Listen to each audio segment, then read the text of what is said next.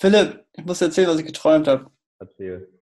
Ich war in einem Shooting, also ein Fashion-Shooting und äh, ich hatte ein Modell, das war relativ jung, eine Frau und die hat total gut performt, das alles hat gut geklappt und wir haben aber Fotos gemacht, Fotos gemacht, Fotos gemacht. Wir haben irgendwie ein und dasselbe Outfit ungefähr zwei, drei Stunden, dann irgendwie den ganzen Tag fotografiert, irgendwann war es acht Stunden dasselbe Outfit.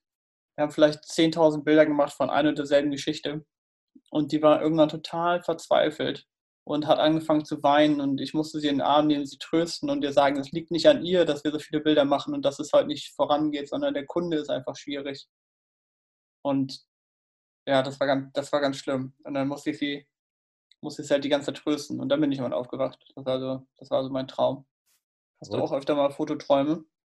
Also ich muss ja auch sagen, ich nehme ja auch manchmal viel Arbeit mit ins Bett, im Sinne von, dass ich dann abends nochmal so Kopfkino habe oder aufgeregt und kann dann nicht einschlafen oder grübel noch über irgendwas oder irgendwas bewegt mich noch emotional ziemlich lange, aber dass ich so konkret von irgendwelchen Fotojobs, Fotoerlebnissen weniger. Bei mir sind Träume oftmals auch sehr, sehr atmosphärisch im Sinne von, dass ich manchmal ähm, in sehr komplexen äh, Plots träume, also große Verquickungen, gewisse Mechaniken, ich in dieser Story, die ich träume, habe, also sprich, wie eine Welt funktioniert, was es für Fähigkeiten gibt, mit wem ich interagiere, in welchen zeitlichen und räumlichen Dimensionen ich unterwegs bin.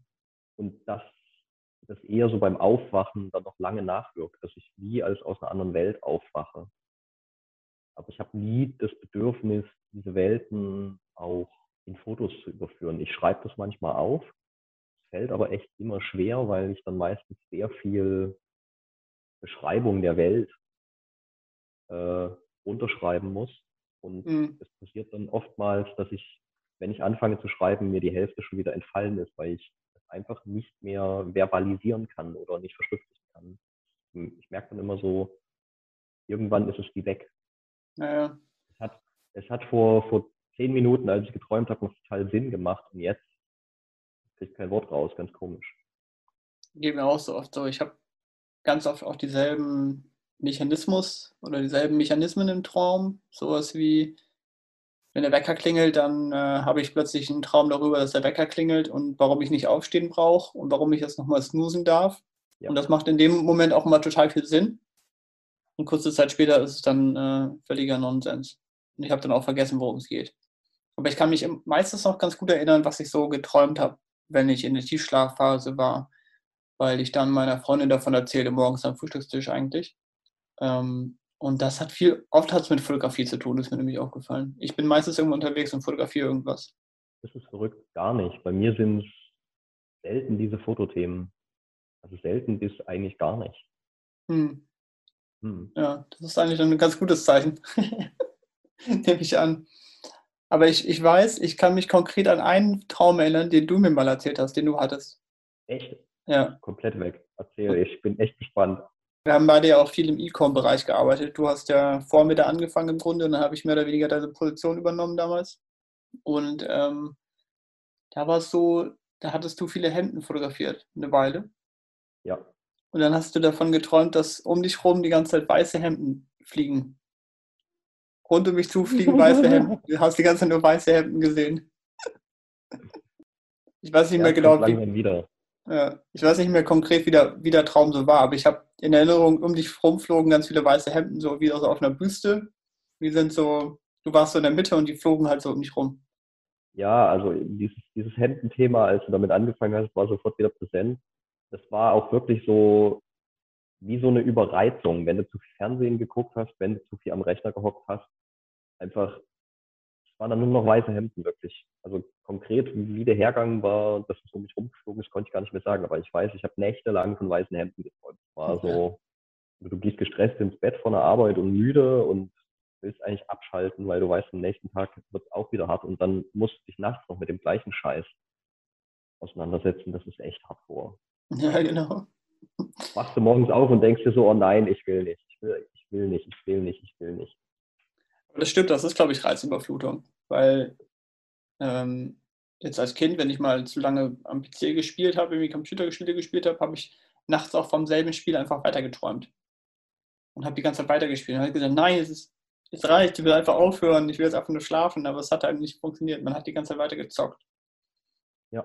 Und so ähnlich ist es mit der Arbeit dann auch. Wenn du den ganzen Tag stupide die gleichen Sachen gemacht hast, dann gehst du dann ins Bett und dann träumst nochmal davon weiter. Ich weiß nicht, ob es Menschen gibt, die am Fließband arbeiten und dann nachts immer noch weiter Sachen einräumen und äh, Sachen sortieren oder so.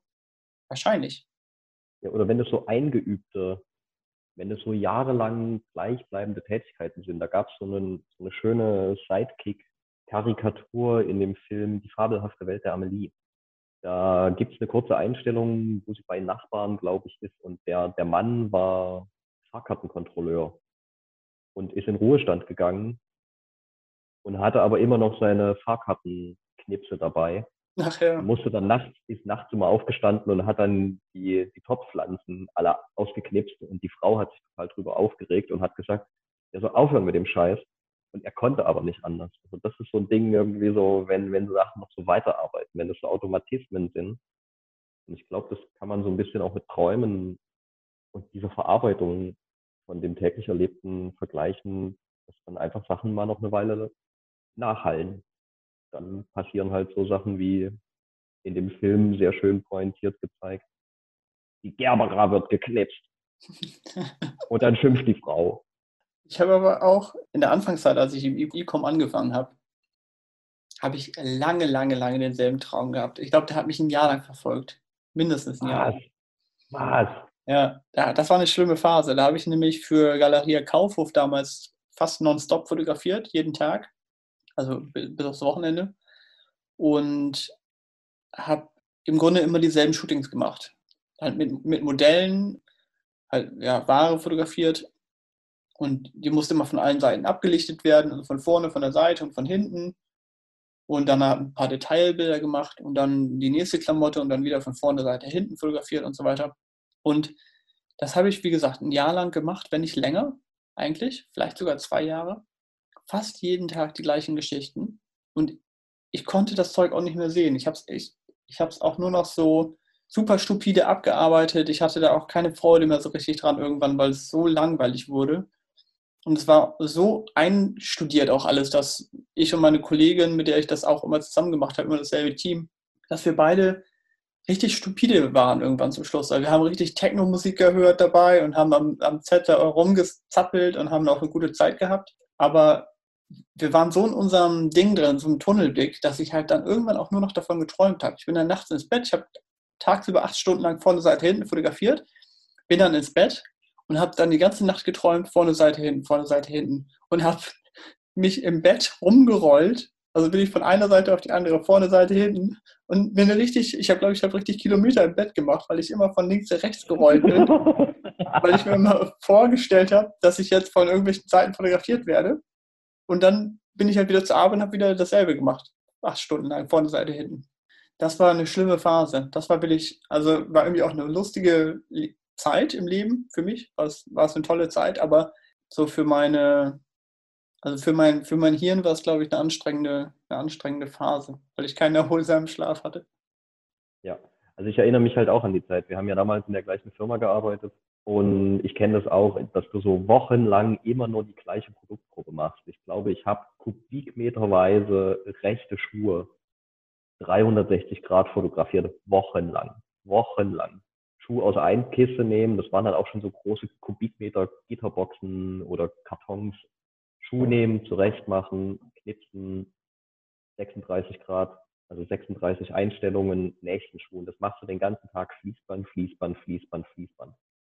Wenn du das alleine machst, ist das richtig heftig. Ich habe das ja dann erst später genossen, wenn mehr Leute am Set waren. Also ich war am Anfang mehr Stilllifer in der Firma und dann auch ab und zu Shootings mit Modellen. Und was ich da aber gelernt habe, ist, wenn es dann nur um Masse geht und einfach nur Kilometer an, an, an Ware in die Kamera geschoben werden muss, dass du und so ging es mir dann auch immer. Du kriegst einen Tunnelblick und irgendwann endet das aber in einer völligen Alberei, Weil anders kommst du aus dieser Situation nicht raus. Du kannst nicht frustriert irgendwie von morgens bis abends, speziell wenn du ein Model dabei hast, äh, so stupide runterarbeiten, sondern spätestens ab dem Mittag musst du gute Laune haben, weil sonst wird der Nachmittag unerträglich. Ja. Du hast deine Stückzahlen im Hintergrund, die du im Nacken hast, die du schaffen musst und das ist echt krass. Und das ist eigentlich mein Hauptpunkt, wo ich hinkommen will. Dass ich während der Zeit gelernt habe, so ein Entertainer am Set zu sein. Dass ich da gelernt habe, es ist super wichtig, dass die Leute sich gut fühlen. Das hatten wir ja letztens auch schon. Das ist ja auch dir immer extrem wichtig, wenn du mit äh, Stylisten, Models oder einem größeren Team arbeitest, dass alle sich wohlfühlen. Und das habe ich mir beibehalten. Und es funktioniert super. Also ich habe so für mich selber als Fotograf immer den Anspruch, ich bin der Erste am Set. Ich bin mhm. der Erste. Und wenn es damit losgeht, Kaffee zu kochen für die Mannschaft für den Tag, wenn es darum geht, meine Ecke safe zu haben, wo meine Technik hinkommt und vielleicht am Anfang erstmal nur Kabel verlege, ich bin der Erste und ich brauchte auch am Anfang noch die halbe Stunde oder eine Stunde Ruhe, um alles so einzurichten, dass ich weiß, okay, jeder hat dann seinen Platz, niemand steht mir im Weg rum. Und das halt nicht ich dann nachts davon träume, wieder tausend Hemden zu fotografieren, sondern dass es ein guter Tag wird, dass auch die anderen nicht nur in der Zeit, wo wir zusammenarbeiten, irgendwie, dass wir die Arbeit geschafft kriegen, sondern dass wir auch noch Mehrwert haben. Ja, das macht ganz, ganz viel aus, das glaube ich auch, das ist ein guter Punkt.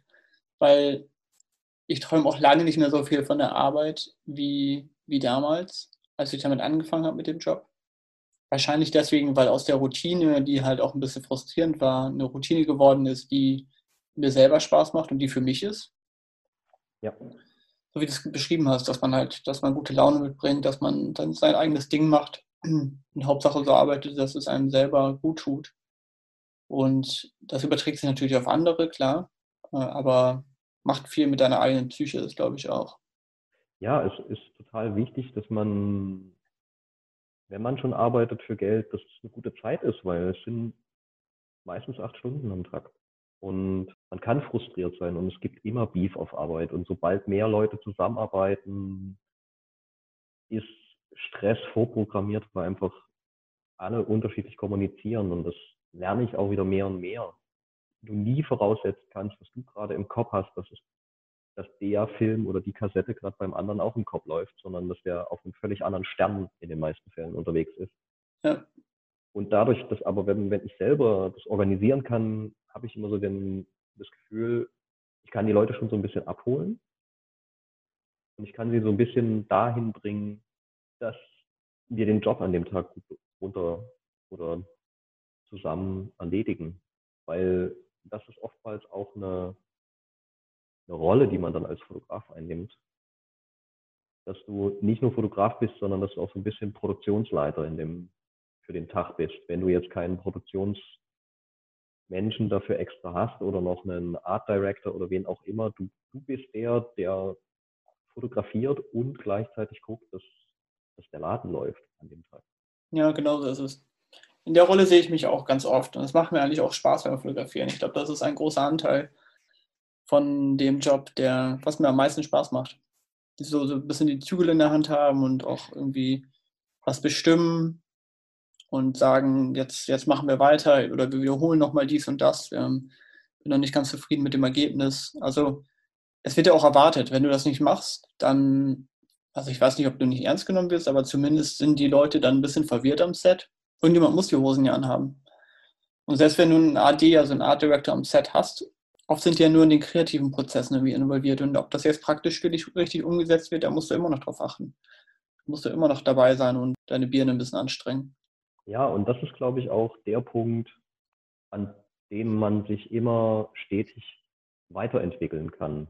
Also ich merke so, klar, Technik, neue Kameras, Computer, Programme, Software, das hebt mich nicht mehr so an. Da weiß ich ungefähr, was ich brauche, was ich habe und in welchen Abständen ich mir mal wieder neuen Stuff angucken muss.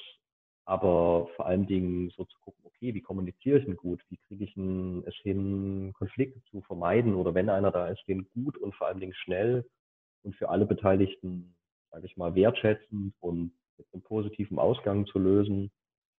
das sind jetzt eher so die Themen. Wie, weil ich sag mal, nur Ansagen machen hört sich jetzt auch immer danach an, so nach dem Motto, es gibt eine hierarchische Struktur, der Fotograf sagt so, jetzt mach mal Muff oder spring mal und dann muss das Modell irgendwie hopsen. So ist es ja nicht. Es geht ja wirklich darum, man sieht sich meistens zwei, dreimal wieder.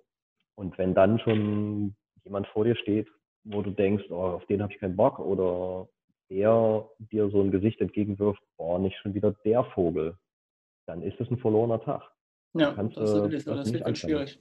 Und das ist ja generell in der Porträtfotografie auch sowieso der spannende Teil, wo man sich, glaube ich, als Fotograf immer weiterentwickeln kann. Und was wahrscheinlich alle großen, also ich sage jetzt mal große Fotografen in Führungsstrichen, die erzählen wer werden, ähm, dass es eine, dass es um die Connection geht zwischen dem Modell und dem Fotografen. Ich habe es jetzt gerade, ich habe einen Fotoworkshop geleitet letzte Woche. Da ging es um Porträtfotografie. Und das, was ich vermittelt habe, da ging es eigentlich vor allem darum, ja, auch ein bisschen um Licht und ein bisschen um Technik. Aber 90 Prozent war halt so, man will mit dem Modell interagieren und man hat eine gute Zeit zusammen und man stellt sich auf die Person ein, weil wir sind alle aufgeregt, ja, kurz vorher. Also es ist jetzt nicht so, dass, dass auch das Modell komplett abgepult ist, nur weil sie das mal gemacht hat, sondern man muss die Menschen auch irgendwo abholen. Und ganz spannend fand ich zum Beispiel, ich habe gerade vergessen, welcher Fotograf es war. Ich hatte einmal einen Tipp gehört von jemandem, dass er sich zuerst mit den Modellen, also können auch Politiker, also es waren glaube ich Politiker, die er fotografiert hat, ähm, also nicht unbedingt äh, Profimodelle. Äh, mit denen hat er sich auseinandergesetzt vorher und hat gesagt, ich setze mich erstmal hin und unterhalte mich mit euch. Und zwar auch immer mit Absicht, nicht direkt auf Augenhöhe, sondern er hat sich immer niedriger positioniert als das Modell. Er hat gesagt, ah, setz dich schon mal ins Set rein, setz dich schon mal auf diesen Hocker, der da steht, den ich schon vor dich, für dich positioniert habe, wo er dir die Leute dann auch drauf fotografieren wollte, sodass sie da sozusagen warm werden, im wahrsten Sinne des Wortes. Und auf dem Hocker schon mal sitzen und im Set sind und es gewohnt sind, dass sie im Set sind. Und dann hat er sich nicht direkt an die Arbeit gemacht und hat gesagt, ich nehme jetzt die Kamera in die Hand und fotografiere drauf los, sondern hatte die Kamera zwar in der Hand, aber hat sich erstmal noch mit den Leuten unterhalten. Vielleicht fünf Minuten, das ist fünf Minuten Zeit, vielleicht auch länger, aber immer etwas niedriger. Also er hat dann auf dem Boden gesessen, während das Modell halt auf dem Hocker saß so dass es diese, diese Hierarchie, die es normalerweise gibt, wenn du der Porträtierende bist oder der, die Person, die porträtiert wirst, ähm, dass das abgebaut wird. Das fand ich sehr spannend, das fand ich einen guten Gedanken.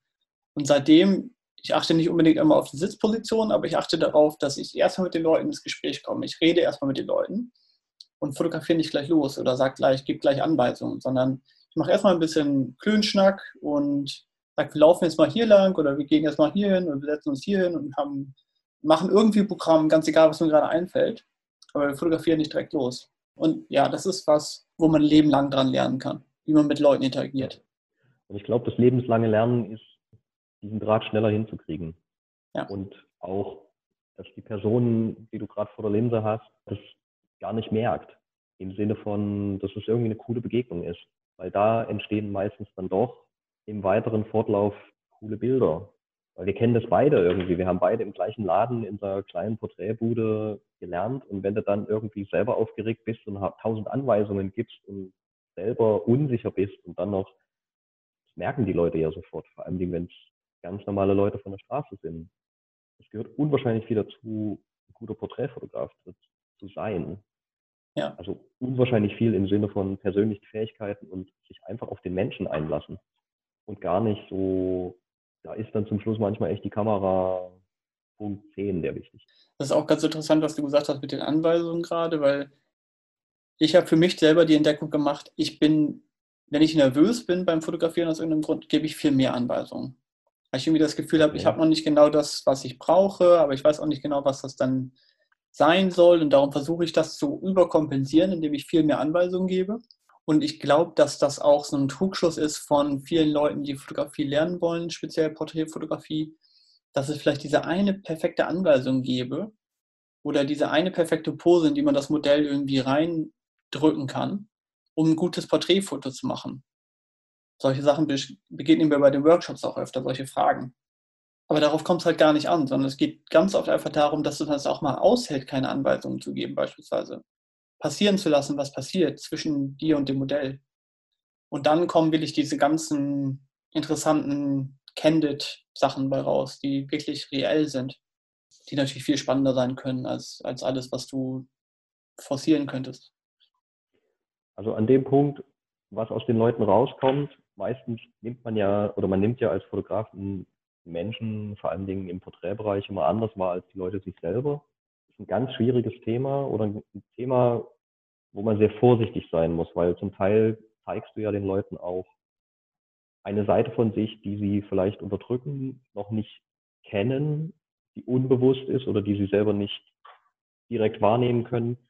Und das kann zum Teil auch sein, als wenn du ihnen so einen Spiegel vorhältst. Also es kann auch auf Ablesung stoßen. Das passiert sehr selten bei mir.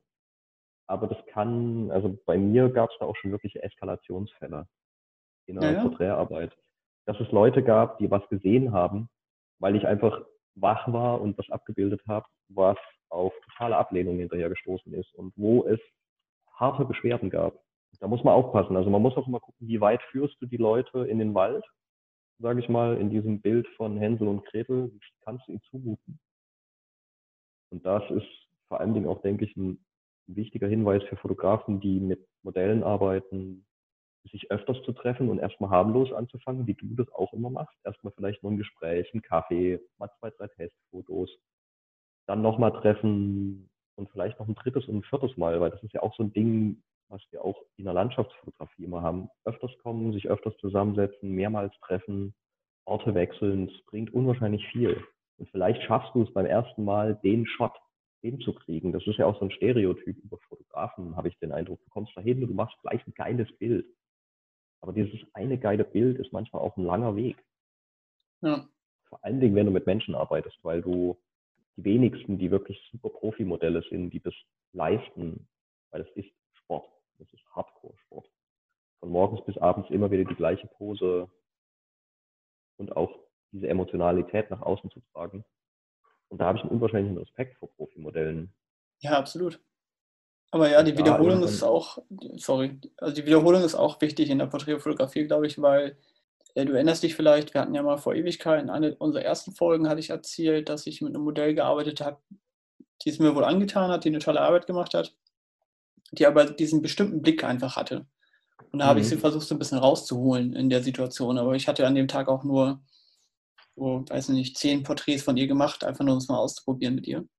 Und das wäre, glaube ich, so ein Fall, wo man sich einmal treffen kann und da kann sie diesen, diese Maske aufsetzen, dieses Gesicht aufsetzen, was sie normalerweise hat, was sie von sich glaubt, wie sie aussieht oder wie sie gut aussieht. Und dann kann man bei einem wiederholten Shooting vielleicht noch mehr rauskitzeln, wo man, wo ich als Fotograf zumindest hinterher wäre. Was halt, wo ich das Gefühl habe, das ist halt ein bisschen realer. Das ist eher wie sie ist, als wie sie sich selber sieht. Ich glaube, dahingehend ist Wiederholung auch wichtig. Total schon lustig, wie wir heute wieder den Bogen geschlagen haben von sich wiederholenden Albträumen aus unserer Anfangszeit als Fotografen, um trotzdem wieder bei einer unserer Grundaussagen zu landen. Wiederholung lohnt sich. Also ja. im schlimmen Fall muss man es nachts ertragen, wenn man sich an irgendwas überarbeitet oder zu viel gearbeitet hat, thematisch, inhaltlich, wie auch immer. Und trotzdem wieder zum Schluss zur guten alten Weisheit zu kommen, Wiederholung lohnt sich und ist ja. wichtig. Ja, das ist wahr. Was soll man sagen? Gut, Philipp, ich hoffe, wir wiederholen das äh, demnächst wieder hier mit uns beiden. Jo, hat ich mir Freude gemacht. Kommende Woche. Hab einen schönen Arbeitstag. Ja, du auch. Tschüss. Ahoi. Thank you.